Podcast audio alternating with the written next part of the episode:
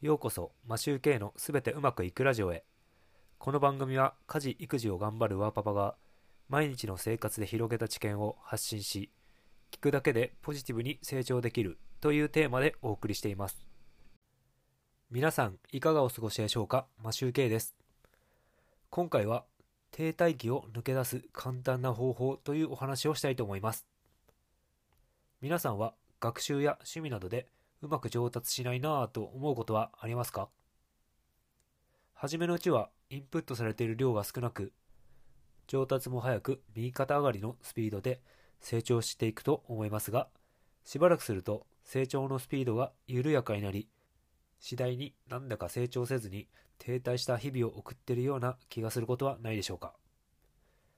以前もお話ししたことがあるのですがこの停滞期をプラトーと呼ぶそうです。成長はずっと上達を続けるわけではなく上達停滞上達という感じで伸びる時期と停滞する時期が繰り返されるそうです。僕はこの停滞期は最近よくぶち当たります。特にここ最近は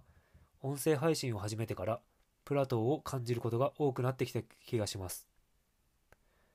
再生数が伸びないとかフォロワーさんが増えないとかあまり気にしないようにはしているのですが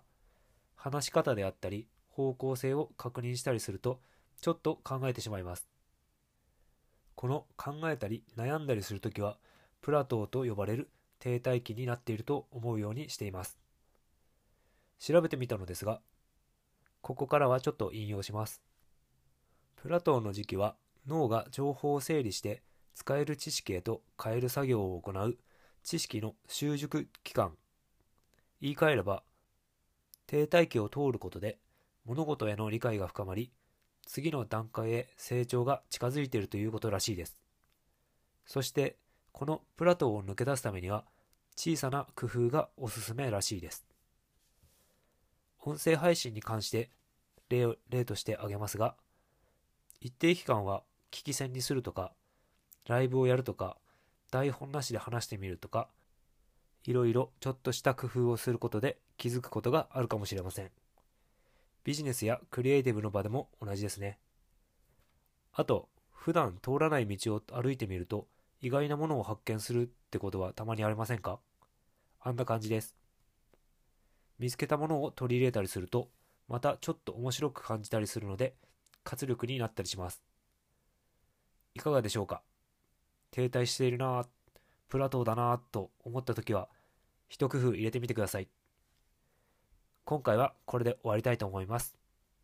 いつも聞いていただきありがとうございます。マシュウケイでした。